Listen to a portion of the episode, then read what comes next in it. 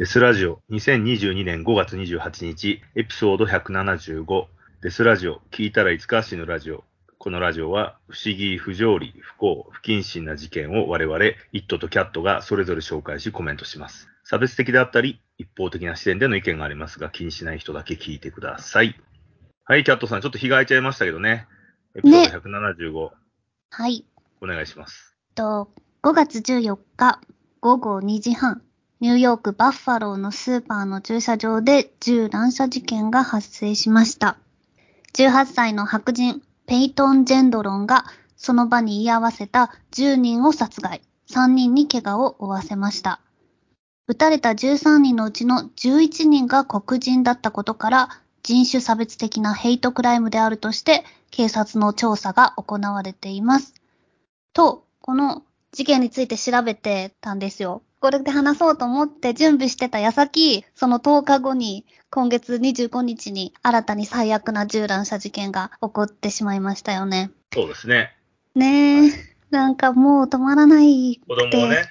そう、テキサス州ユバルディにあるロブという小学校で起こった乱射事件で、18人の子供たちと2人の大人の計21人が18歳のサルバドール・ラモスによって射殺されました。アメリカの銃乱射は、今年これが213件目。やばくないですか？そうですね。年々増えてるのかね、やっぱり。年々増えてる。なんかコロナになってから急増したって言われてます。コロナ前と比べると。前から多かったんですけど、最近は毎月の平均が約50件。で、今回みたいなスクールシューティングとしては、今年に入って27件目です。もう戦争かよって感じで人が死んでるし。そうですね。まあでもアメリカはそれを許してる国だからね。仕方がないっちゃ仕方がないですよね。うん。うん、許せねえとは言ってるけどね。口ではね、バイデンとか。ライフル、ライフル協会の人たちはね、子供たちも銃を持ってれば防げたっていうに決まってるからね。うーん、そこまで 子供も持ってればとは言ってないけど。いやいやいや、そういう回答になるでしょだってそう言われたら。そう、手放す気はない。ライフル協会の回答だったら、うんどうすんだって言われたら、いや、それは、あの、よ、児童たちが銃持ってなかったから殺されたんだよって回答するに決まってるじゃん、そんなの。銃を残したいんだから。いや、子供も銃を持って人殺しを正当防衛として撃ち殺せとまでは誰も言ってないかな。いや、言ってなくても究極的にはそういう話だよね。そう。うん。だから、だから、こんないうことが起こるから俺はもう一、もう一個銃を買い足すぜ、みたいな感じの人多いですよね。うん、うん、うんうん。もう本当に中絶問題みたいに真っ二つに意見が分かれてる問題ですよね。ですね。じゃあちょっとニューヨークのバファローを調べてたので、その話をします。はい、お願いします。はい。ニューヨークでのバッファローでの事件から先にお話しすると、スーパーの駐車場で突然18歳の男によって乱射が始まり、10人もの被害者が一度に殺されてしまいました。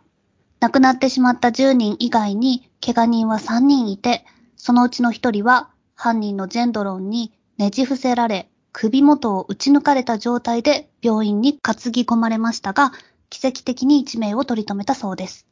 なので、まあ、怪我人とカウントされていても結構重体だと思います。ペイトン・ジェンドロンは白人至上主義者で、今回の事件は黒人に対する人種差別的なヘイトクライムであることが明らかになっています。ニューヨーク・バッファローは黒人が多く住む場所で、ジェンドロンはわざわざ321キロも離れた街にあるスーパーマーケットまで車を運転してきて乱射を実行しています。また、乱射した前日にもこのスーパーを訪れていました。両日その場にいたグレイディ・ルイスさんは前日スーパーの外にいたジェンドロンと1時間ほど話をしたと語っています。彼はどこかおかしいとすぐに気づいたので、店内に入れないようにしたと語っています。犯人は前もって乱射の企画を立て、現場を偵察し、下調べをしていたようです。事件当日、ジェンドロンはカーキのミリタリースタイルの服装を身につけていて、AR-15 と呼ばれる M16 ライフルでその場にいた人々を次々に撃ち殺していきました。頭にはカメラを取り付けたヘルメットをかぶっていて、Twitch という動画配信サイトにジンボボーイ、JIMBOBOII というアカウント名で乱射の様子をライブ配信したのです。視聴者は20人ほどだったといいます。配信は2分以内に Twitch によって強制的に削除されましたが、録画していた人によって Facebook などでも拡散され、翌日になるまで消されずにあったので、300万回ほど再生されました。ジンボボーイというアカウントが、この配信以前に配信したのは、テストという配信が可能かどうかチェックするための配信のみで、この20人がどうやって彼の配信をすぐに見つけたのか、また彼らは誰なのかは明らかになっていません。ジェンドロンは4ちゃんやディスコードという投稿サイトで乱射について以前に書き込んでいたので、まあそのことからつながって知っていた可能性があります。という説と、乱射が始まる30分前にジェンドロンが知人などを数人招待する形で配信を知らせたとも言われています。乱射の様子をライブ配信するというアイディアは、2019年ニュージーランドで起こったクライストチャーチモスク銃乱射事件の真似ではないかと言われています。クライストチャーチ乱射は、2つのイスラム教のモスクが連続して襲撃され、49人が負傷、51人の死者が出ているニュージーランド史上最も最悪と言われる銃乱射事件です。クライストチャーチは宗教の名前ではなくて、ニュージーランドの都市の名前で、白人至上主義者が多く住むとも言われています。犯人のブレントン・タラント28歳は Facebook ライブで16分間人々を射殺する様子を配信しました。タラントの言い分はイスラムから国を守るというもので、犯行時にはウクライナの白人至上主義の極右組織アゾフ大隊が身につけるシンボルに似たモチーフをつけていたことが話題になりましたが、まあ、アゾフ大隊が白人至上主義とも言ってる人は今はいないですよね。なんか当時はあったっぽいんですよね。なんか私よく知らないんだけど、ね、その辺のこと。ロシアのプロパガンダみたいなね。なんか、そう。ちょっと詳しくなくて。ね、そうそううん。わかんないんですけど、当時はそういう話もあって、なんでこの犯人がアゾフ大隊と繋がってるみたいに言われて、ネオナチみたいに言われたけど、あの、実際は明らかになってない。関係は明らかになってません。ただのファンだったかもしれないし、もしかしたら全く関係なかったかもしれないです。しかし、グレートリプレイスメントという思想の持ち主であったことは明白です。グレートリプレイスメントは、入れ替え、偉大なる入れ替えと呼ばれる思想で、フランスのカミュが最初に使った言葉で、移民たちが入ってくるにつれ、自国民の住人が非白人に入れ替わってしまう。また宗教的には、キリスト教がイスラム教、イスラム文化に入れ替わっていってしまうということを心配するというか、恐れている考えです。タラントは仮釈放なしの終身刑になりました。また、44歳のフィリップ・アープスという人物が、この時の動画を30人に転送し、拡散した罪で禁錮1年9ヶ月を言い渡されています。なので今回、ニューヨークバッファローのライブを見ていた20人も調べられて罪に問われる可能性もあるのかなと思ってます。また、ジェンドロンは乱射の様子を配信することによって、これを見た何人かは俺のやったことを称賛してくれると思ったからやったと述べています。ジェンドロンはそのその場で射殺されずに捕まったので、今裁判中なんですよね。E メールアドレスさえあれば、誰でも瞬時にアカウントを作り、動画を配信することができるので、今後ますます問題になっていきそうではあります。これに対して、プラットフォーム側がどうやって監視して規制していくかも課題になりそうです。ジェンドロンは現場で取り押さえられた時に自殺しようとしたんですけど、それを止められて逮捕されました。軍服を着たり、ヘルメットとか武器を装備していたので、まあ、全体的に計画的だったと言われています。ジェンドロンはディスコードというサイトや、4ちゃんや8kun。なんか、日本は2ちゃんと5ちゃんだけど、今は 5, 5ちゃん、5ちゃんだね。5ちゃんだよね。アメリカはさ、4ちゃんじゃん ?4 ちゃん ?4 ちゃんなんだけど、なんか8ちゃんっていうのもあったらしくって、8ちゃんが、8くん、8くん？うん。っていうサイトに途中から変わったらしくて、私も、はっちゃんとかエイトくんまで見たことないんだけど、うん。なんかまあそこはヘイトの声だめと呼ばれているような、まあ、結構白人至上主義だとか、差別発言とか、まあ何でも言いたい放題らしい、ちょっとやばいサイトらしいんですけど、まあそういうところで銃や武器などに関するコミュニティやアンチポリコレスレをよく訪れていて、そこでどうやったら一度に大量の人間を殺害できるかを学習していたと見られます。お互いアイデアを出し合って、そこでいろいろ学んでいったというか、自ら白人至上主義的な書き込みをすることも多く、それらを合わせると180ページのマニフェストになったので、それがあの裁判で発表されています。ね、内容は人種差別を参照し、他の銃乱射事件を称えるような内容だったと言われています。そしていずれ銃乱射を実行するだろうということも書き込んでいて、自分は白人を守るために黒人をたくさん殺すんだと書いていたそうです。で学校でも、まあ、こいつちょっとやばいと注意されていたんですが、特になんか病院にぶち込まれるとかそういうことはなかったのです。また、猫も殺していて、うんこれはもうデスラジオで何回も猫を殺したらやばいってなってますけど、猫の頭を切断しても何も感じなかったともネットに書き込んでいました。3月25日、ディスコードという投稿サイトに、野良猫が自分家の家の猫を攻撃しているのを見つけたので、その猫の尻尾を掴んで頭をコンクリートに叩きつけてやった。それから20回くらい斧を振り落として、猫の頭部を切り落とした。と書き込み、血だらけで死んでいる猫の写真と帰り血を浴びた自分の顔も一緒に投稿していました。お母さんに言って段ボールをもらってその中に入れて庭に埋葬してやった。正直、猫を殺したことに対して何も感じない。少し心が痛むかと思ったけど、全く何の感情もないわ。と書いています。現場にて逮捕された後は、乱射をしたことと10万円近く使って武器を購入して所持していたことを両親が知ったら驚くだろうな。親は俺のことをほとんど何にも知らないから、と話しています。次は、えー6月9日に裁判の続きが行われるので、注目しています。以上で。そうですね。うん、あの、ニューヨークって死刑あんだっけ？ないよね。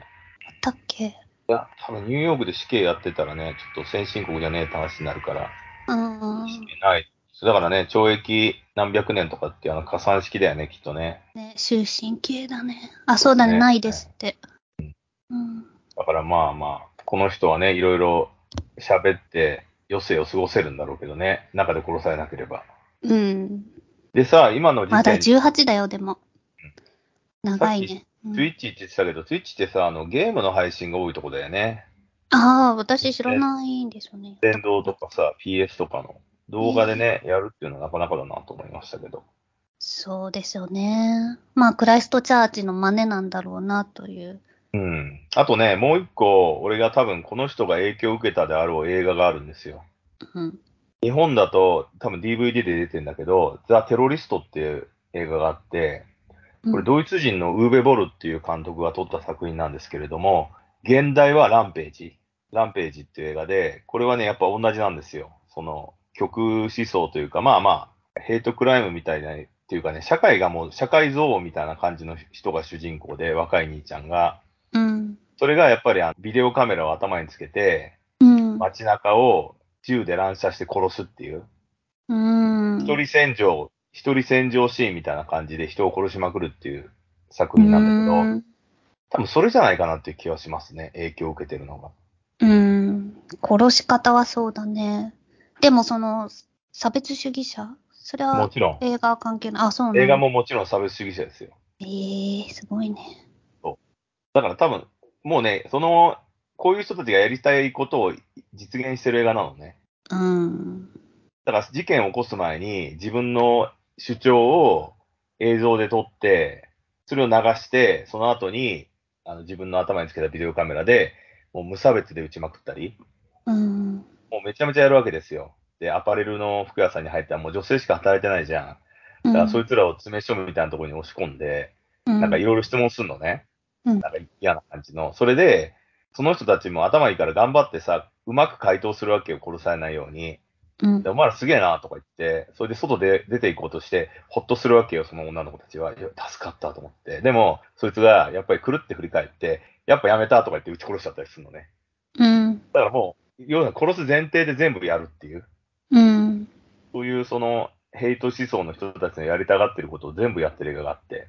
で、しかも最後は自分が死んだっていうことにするんだけど、ちょっと罠を仕掛けてて、で、映画終わるんだけど、で、続編もできるのね、それね。うんまあ、同じことを延々やるわけですよ。だからそういう映画に多分、思想を受けたんじゃないかなっていう気はするけどね、なんかね。うんだ。って映画だったら繰り返し見れるからね。そうだね。あとやっぱ映画だと悪者が人殺しとかが主役でもかっこよく描かれてたりするから、なんか憧れは持ちやすい、なんかイケメン俳優がやってたりとか、っていう風にはあるかもしれないよね。あとねでうん。はい昔、タクシードライバーっていう映画があってさ、ロバート・デ・ニーロのああれは好きあれもめちゃめちゃみんな影響を受けたじゃんだからタクシードライバーに影響を受けたジョン・ヒングリだっけ？あれがレーガン殺そうとしたりさ、うん。いろいろね、やっぱ映画の影響下はでかいのかなっていう。そうだね。まあだからといって、暴力映画絶対やめろとか そういう風に思わないけど、やっぱり感化される。感化して本当にやるっていうのは、一線を犯してて頭がおかしいと思うけど、だって楽しく見て終わりの人もいるじゃん。っていうか、それがほとんどじゃん。いやいや、でも何、どんなものを作ったって、誰かが影響を受けちゃうんだからしょうがないんですよ。うん。別にタクシードライバーがなかったら、別の映画に影響を受けてやるだけなんで、それは変わんないですよ。うんやろうと思ってる人の意思が問題であって、それがやろうと思ってることの何、どういう示唆をどう受けるかっていう部分で映画とか本とかが使われてるだけだから、別に何作っても変わんないですよ。やろうと思ってる人は何だってやるんだから。まあねそう。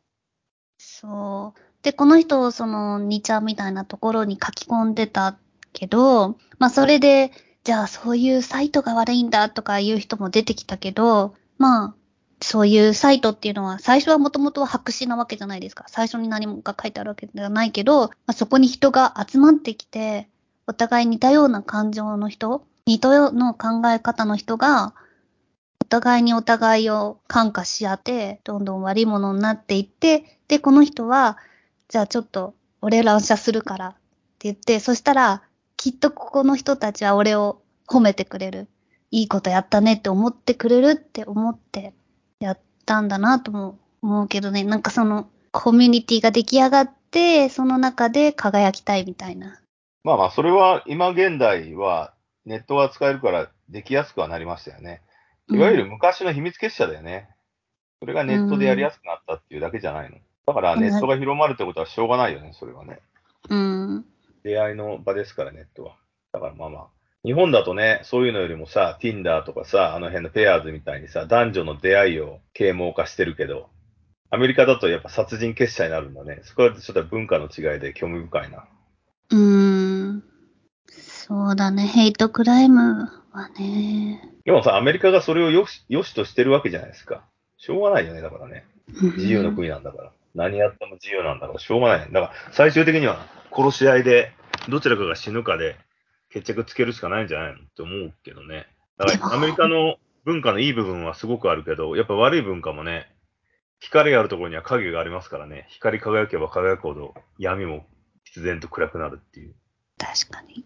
だからそこはね、もうアメリカ映画の、なんとヒーローものって基本的に全てそこだからね。うーん。ヒーローが強ければ強いほど悪いやつだってどんどん悪くなっていくに決まってんだっていう。難しいとこですよね。うん。でさ、あの、まあ、キャットさんはどうかわかんないけど、俺なんかはさ、アメリカで差別される側だと思ってるから、イエローピープルなわけじゃないですか。だからアメリカは全然良しと思えないんですけど、文化とさ、政治は違う。まあ似てるんだけど、別に文化は面白いなと思うんだけど、自分がさ、その土地に行かなければ笑って見れることじゃないですか。うん。中に入ると自分が攻撃される側になっちゃうからさ、もうリアル、リアルで。うん。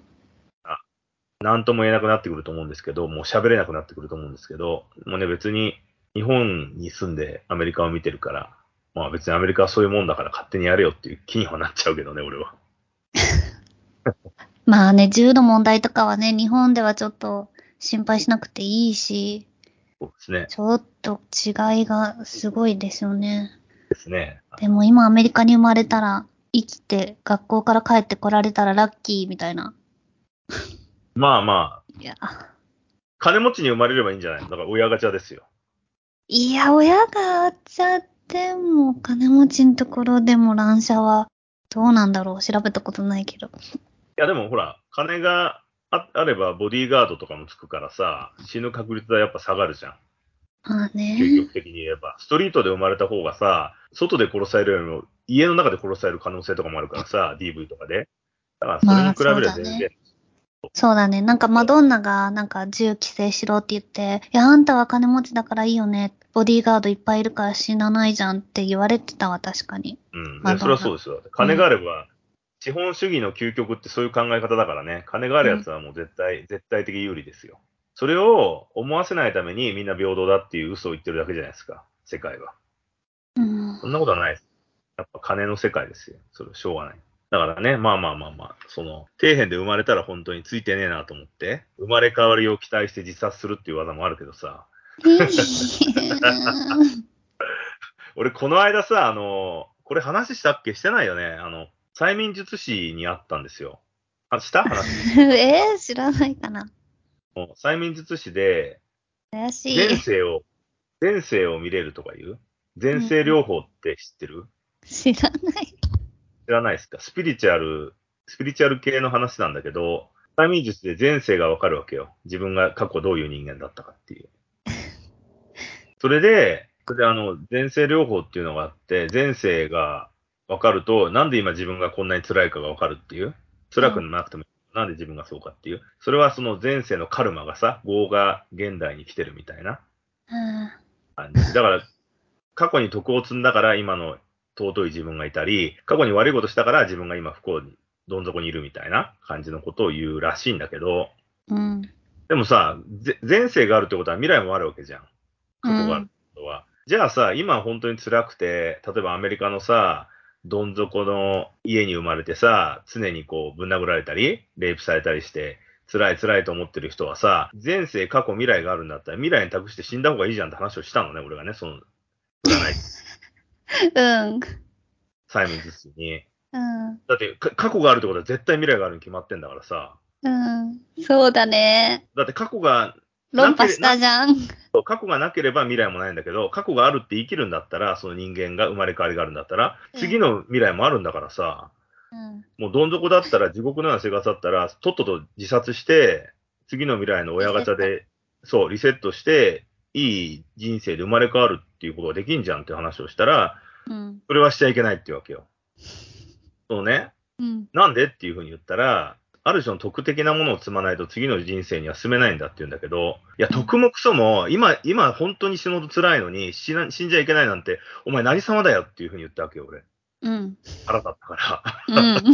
なんだてめえ偉そうにとか思ってさ、おめえはそれで詐欺で金く見ながら儲け上げてるからいいけど、本当に辛いやつに、お前辛いまでずっといろってよく言えんな、この野郎と思ってさ。うんうん。知らないんでしょ辛い人のことなんかそうそう。そう。だから自殺した方がいいんだよ、みんなっつって。で、次回もし、それで生まれないっていう選択があるんだったら、それでもいいじゃんって言って、今が辛いんだからっていう。うん。で、さらに、生まれても、またもっとひどい人生があるって言うけど、そこよりもっとひどい人生なんかねえだろっていう話をして。うん。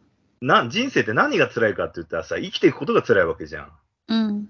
だからさ、生まれた時点でもう殺されるとかなんて意識がないまま殺されてんだから、全然辛くもなんともねえだろっていう話を、まあ俺の持論なんですけど、そういうふうに言ったわけですよ。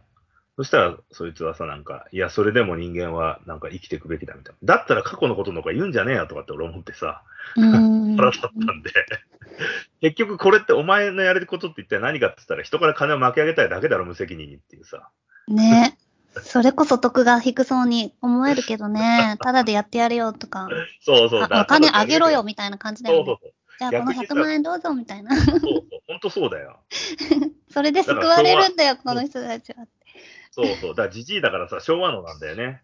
やばい。いやでもね時期から、うちもそういうの大嫌いなんだけどさ、いつも思うのがさ、何をもって人に、こう、よし、良いと悪い、良い人生です、悪い人生です、得が高いです、低いですってさ、その基準ってこの神の視点に立ってるわけじゃんえなんでお前がってならない？お前が決めんの？みたいな。そりゃそうだよ。だから、結局、コンサル的な、うんコンサル的な流れなのかなと思って、ケアワークとかってさ、あの、日本ってやっぱさ、あの、キリスト教的なのがないから懺悔とかができないじゃん。うん自。分がこんな罪をしてしまって許してください。しかも、聞いた相手が絶対全てを秘匿してくれて、言わないで隠しといてくれて聞いてくれるっていうシステムがあんまないじゃないですか。うん。それで、あの話したことで救われるってこともあるでしょ？大丈夫ですよって言ってくれるケアワーク的な。うん。それがやっぱ、日本だとやっぱ精神科しかないからじゃないかなと思ってて。うんアメリカすごい流行ってるよ。その懺悔だけじゃなくて、もうカウンセリングっていう、カウンセラーをつけるっていうのが、もうすごいポピュラーになって、一般的なことになってて。そうだよ。だって映画とかでもバンバン出てくるからね。カウンセラー。ね。なんか日本だとさ、え、精神病ですか？とか思うけど、あっちはもう全然普通、なんか別に恥じることでもなければ、普通らしい。そうなんだよね。それで、あの、日本の精神科の場合、医者だっていう、やっぱめんどくさいシステムがあるじゃないですか。うん。だから、あの、相手に、相手のそばによって話したりができないんだよね。この人が病気なのかどうなのかっていう話しかできないじゃん。うん。で、この人に合う適正の薬は何なのかしかできないでしょ？医者って。そうだね。だから、本来、その間にケアワーカーみたいな人がいて、わかるわかるって言って、ぎゅっとさ、ハグしてあげて、でも、と、あなたの未来は明るいからが一緒に頑張りましょうみたいなさ、お金をもらいつつも、一緒にこう、あの、松葉杖的な感じで寄り添ってくれる車椅子的な感じで寄り添ってくれるっていう職業が多分まだメメジャーじゃないから、その、いわゆるインチキ療法になっちゃうでしょ？スピリチュアルな奴らに。うん。囚われちゃうんだよね。そうだね。そう。だから、ここをね、ちょっと開拓してほしいなと思うよね。メンタルヘルス。うん。だって金払っだからホストとかと一緒じゃん。女の子からすれば。うん。お金払って楽しませてくれるんだから、それを普通にさ、あの、メンタルケアでやってあげれればいいのになっていうふうにちょっと思う節はあるけどね。そうですね。まあ、メンタルの問題もかなり言われてるよね。この、まあ、銃乱射するっていうところに行き着くのも、やっぱどっか。そうそう、だから止めてくれる人がいないからだよね。そうそう、そやれやれっていう人はいるけど、う。うん。てる人はいないからね。そこはね、やっぱり選択の余地がなくなっていくっていう恐怖だよね。うん。そうだね。で、まあ、この事件の、また次の日には、カリフォルニアの台湾系アメリカ人が集う教会にて、68歳のデイビッド・チューという中国系アメリカ人が銃乱射をして、1人が殺害、5人が怪我を負う事件が発生しました。まあこれはアジア人による銃乱射でちょっと珍しいなと思ったんですけど、中国対台湾っていう政治的な意見の違いによるヘイトクライムでした。で、その9日後にスクールシューティングですね。テキサスで、本当に4年生ぐらいか、の子供たちが18人亡くなって、教師が2人亡くなってます。これの犯人は、また同じ18歳の人で、まあ、この学校はヒスパニック系がほとんどだったので、人種差別っていう風にはなってないんですけど、まあ、昔から喫音があったりして、それをいじめられていたので、ちょっとメンタルには問題を抱えていた人ですね。で、この人は21人を殺した後に、あの、射殺されて、その場で射殺されて、もう死んでしまったんですけど、はいそこまでに、その警察が40分間ぐらい何もせずに銃乱射を止めなかったっていうことが今すごい問題になってて、学校には銃を持った警備員さんみたいなのいるんだけど、その人たちが何もしなかったっていうことが問題になってます。この犯人、銃乱射する、お昼11時半ぐらいに銃乱射したんだけど、それの10分前ぐらいに向かいのお葬式場かなんかでもう2発ぐらい銃発砲してて、そこで911の通報があったにもかかわらず、すぐに誰も止めず、小学校にどんどん入っていくのも誰も止めず、その学校の教室に入って、自分で鍵を閉めて、こう出られないようにして銃乱射を始めたのが分かってても、音で聞こえてても、誰も止めなかったっていう。結局自分のが死ぬのが怖いからかわかんないけど、警察役に立たねえなってなってますね。ああ、でもバッファローってどれぐらいの規模なんだろうね？ど田舎？あ、こっちはテキサス。ごめんなさい。スクールシューティングはテキサス。バッファローはテキサスはニューヨーク。しょうがないんじゃないですか？だってみんなね、大口径の銃持ってガンガン撃ってるってイメージだからね。うん。でもそしたらさ、あば、の、うん。なん自警団みたいな奴らがはびこってるとこじゃないと、立ち向かえないんじゃないかなって気がするけど。要するに銃の音が聞こえたら、伏せろ側の人たちでしょ？いや、どうだろう。南だからみんな持ってんじゃないかな。なんかこの人も18歳になったところで、なって数週間だけ？忘れちゃった。18になったとこで、まあ、この AR-15 っていうライフルも合法的に買ったの。うん。所持していた。うん。で、買ってすぐ使ったっていう話なんだけど。まあ、お酒も買えないのに、銃は買えるんだっていうのもちょっと、私はびっくりするけど。テキうんサスはでもそういう土地じゃないですか。そうですね。あと、銃声が常に聞こえてるから、みんな麻痺しちゃってるとかないのかね。そうかな。そうかな。まあ、そういうなんかシカゴのやばいストリートとか、スキッドローとかなら、そうかもしれないけど、まさかやっぱ小学校でってなったらみんなすくむのかなと。実際、実際に銃乱射起こってるってなったら、こう、自分の仕事はそこに入ってって犯人を止めるっていうのが仕事だって分かってても、おじけづいちゃうのかなって思うけどね。実際銃を持ってたら戦えるのかっていう。うん、まあまあ、そうですよね。通報があっても警察が何にもしなかったってのはどういうことなんだろうね。出動しなかったってこと？ぼんやり見てたってこと出動したんだけど入るのためらったのかななんか、あそうなんだ。そう。なんか40分間もうだうだしたっていうことが今すごい叩かれてる。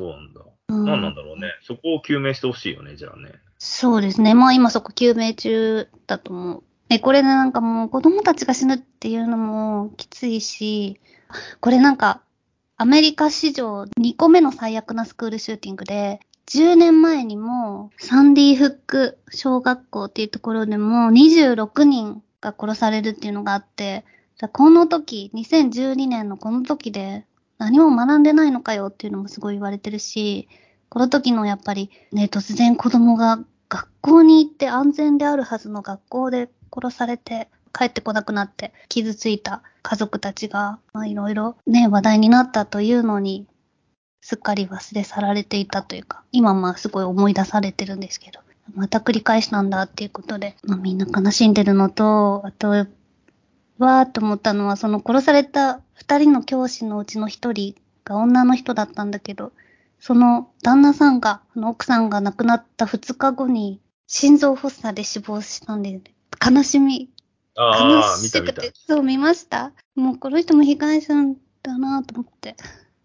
うん、ちょっと、ちょっときついですちょっと、学校制度やっぱ変えるべきですよね。もう学校っていうシステムやめれば、集団、子供集団で子供が殺されることはなくなるんじゃないかと思うけどね。やっぱりもう言ってる人もいるね、ホームスクーリング。そう、そう、ホーム家スクーリングで。でいいよ、もう。でもそれこそさ、そう人それぞれの家族で偏った思想が生まれて、なんかホームスクール行ってるやつはやばいっていうイメージあるけど、どうなんだろう。いや、でも試してみればいいんじゃないですか。どうなるか。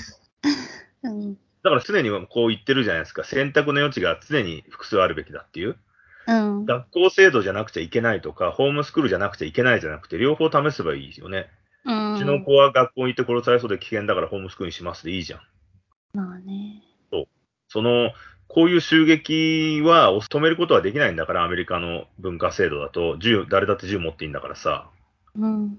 使わないっていう選択はないんだからさ、使うっていう選択になったらもうそういうのもある。絶対入ってくるんだから、しょうがないよね、それもね。警察だってさ、あの、警備員じゃねえんだから、事前にいるわけいかないんだから、事件が起こってから行かされんだから、その間に複数人が死ぬのもしょうがないっていう。だったら、そんなおっかない狙われる学校なんかに行かさないで、スクール制度っていうかさ、これはわかんないけど、やっぱこれも金持ってる人の考え方になっちゃうけどね。家庭教師制度学校の先生がその家に行って授業するみたいな金を取って。うん。でいいんじゃねえかなって。そしたらみんな同じ教育にはなるでしょ、一応。その家の中だけの家の偏った家庭の考え方も入るかも。うん。やっぱ先生すごいたくさんいるよね。だから、そういうふうに、先生もお金によってランクがさ、教養のランクが違うとかあるかもしれないけど、まあそれは資本主義だからしょうがないけどさ、呼んでね、家で教わるのも全然ありだよね。だって学校制度って何かって言ったらさ、金がない奴らに教育を与えるためのもんだからね。だからもう全部さ、国が金出して、家にさ、家庭教師的に教師を送るのでいいじゃんね。でもやっぱ集団とは何かみたいな、仲間とか友達とか、そういうことを学ぶためなんじゃないの？いや、今不要じゃないですか。そのインターネ不要ットとかがとまでは、うーん、そうなインターネッんかな。トがなかったから、コミュニケーションの伝達を取るために集団制度が必要だったかもしれないけど、今インターネットがあるんだからさ、その殺人連中だってインターネットでやり取りしてたわけでしょ？だから別にそこは不要だよ。それでコミュニティができるんだから。はっちゃんとかでね。じゃなくてもできるじゃん。別に YouTube とかでもさ。それはネガティブな方の考え方の今の発言だと思うんだけど、ポジティブな方も確確実にあるんで、光と影は常に両立してるんで、そうだから、それで試してみればいいんじゃないかなと思いますけどね。その学校を襲撃されて殺されるっていうのを防ぐんだったら。うん。なんかそういうふうに俺は思いますけどね、もはやね。これを止めるのであるなら。まあ殺されるって一番最悪だもんね。まあ未来が止められるってことだからね、子供はね。うん。だって俺らなんかもういいけどさ、いいおっさんとかおばさんとかさ、もうある程度楽しんだじゃん、人生を。そうだね。まあ しょうがないかなと思うけそう、ど子供がさ、まだ、まだ6歳とかさ、そうそう。ね、未来で楽しいことか不幸なことかわかんないけどさ、ただ、その人生劇場を楽しめる機会を奪われるっていうね、そこはちょっといいことではあるよね。うん、まあ、その先ほども戻るけどさ、その前世があるとかいう、タイムズとかの言う野郎だったらさ、次はきっと高いところで生まれるとは思うけどね、不幸にも殺されちゃったんだから。ね まあ、いやだから人生は不条理なもんですザ。ッカーバーグの子として生まれるんじゃない？うん。最後に、ちょっと、はいどうぞ。はい、あの、おまけの話をしていいですか？どうぞ。はい、イットさん、バッファローって8回言ってください。バッファロー？うん。バッファロー、バッファロー、バッファロー、バッファロー、バッファロー、バッファロー、バッファロー、バッファロー。はい。その、今、バッファローって8回言っただけに聞こえますけど、実は、それ、英語の文法的には全く間違ってないんですよ。正しい文法の正しい文章なんですよ。えー、そう、意味が、あの、ニューヨーク市のバッファロー市。バッファロー市のバッファローがいじめる、バッファロー市のバッファローも、バッファロー市のバッファローをいじめるっていう、っていう言葉を英語にすると、そのまま、バッファローバッファロー、バッファロえーバッファローバッファロー、バッファロー、バッファローバッファロー。そういう、そういうね。バッファローのみのスラングみたいなの、そうなのね。バッフ そのバッファローっていうのが、バッファロー市と、あの動物のバッファローと、いじめるっていう、あの動詞でもあるか。ら、それが全部つながって、そういう 文章は正しいっていう。えー、俺、バッファロー、ニューヨーク市のバッファローって聞くとさ、うん。で、思い浮かべるもの何？ってもし質問があったときに、うん普。通ないじゃん。うん。まあ私これかな。うん。俺はね、一つだけあって、ニューヨーク市のバッファローって言われたらタラスなんですよ。タラスって何？タラス知らない？知らない。タラスってバンドです。ロックバンド。ああ、知らないです。知らない、うん。あ、そうなんだ。えっとね、バッファローでたすごく有名なロックバンドで、で、そのメンバーだった人がめちゃめちゃ有名になるんですよ。そのタラスで活動してて。うーん。このベーシストのビリー・シーンっていう人がいまして、うん。ビリー・シーンは後にデイブ・リー・ロスバンドに入ったり、ミスター・ビッグに入ったりして、あ、まあ、有ものすごいス。ーパーベーシストとして有名になるっていう。えービリー・シーン知らない？知らない。マジで？うん。びっくりだわ。ビリー・シーンを知らないっていうのがびっくりだよ。知らないんだ。うん、知らない。うち ACDC とか、なんか、あんまり知らない。なんかそういうロック？あ王道ロックみたいなのあんま通ってない。ああうん。まあ、ビリー・シーンって言ったらね、タル？ビリー・シーンって言ったらね、めちゃくちゃあの、技巧派なベーシストなんですよ、ロックの中でも。うん。だから有名になったんですよね。だからレッドホット・チリ・ペッパーズのフリーとかさ、うん。あの、今メタリカにいるロバート・トゥルージロとか技巧派の人がいるじゃないですか。うんうんああいう感じの人ですね。えーバッファローでずっと活動してたから、デイブ・リー・ロスバンドに行った時にはもう結構いい年だったんだよね。だからもう今おじいちゃんなんだけど、うん。だ遅咲きの人でね。まあでもそのバッファローっていうと、そのタラスとビリー・シーンっていうのは俺はちょっと思い浮かべるっていう小ネタでした。はい。ありがとうございます。はい、はいバッファローネタでした。はい。はい。こんなとこですね。こんなところですかね。はい。では、えーアップデートの情報はツイッター、インスタで発信しているので、デスラジオで検索してみてください。また、英語版デスラジオは、キャットさんが、えーいろんな複数ゲストで行っているので、英語のデスラジオで入力して検索してみてください。はい。それではまた。それではまた。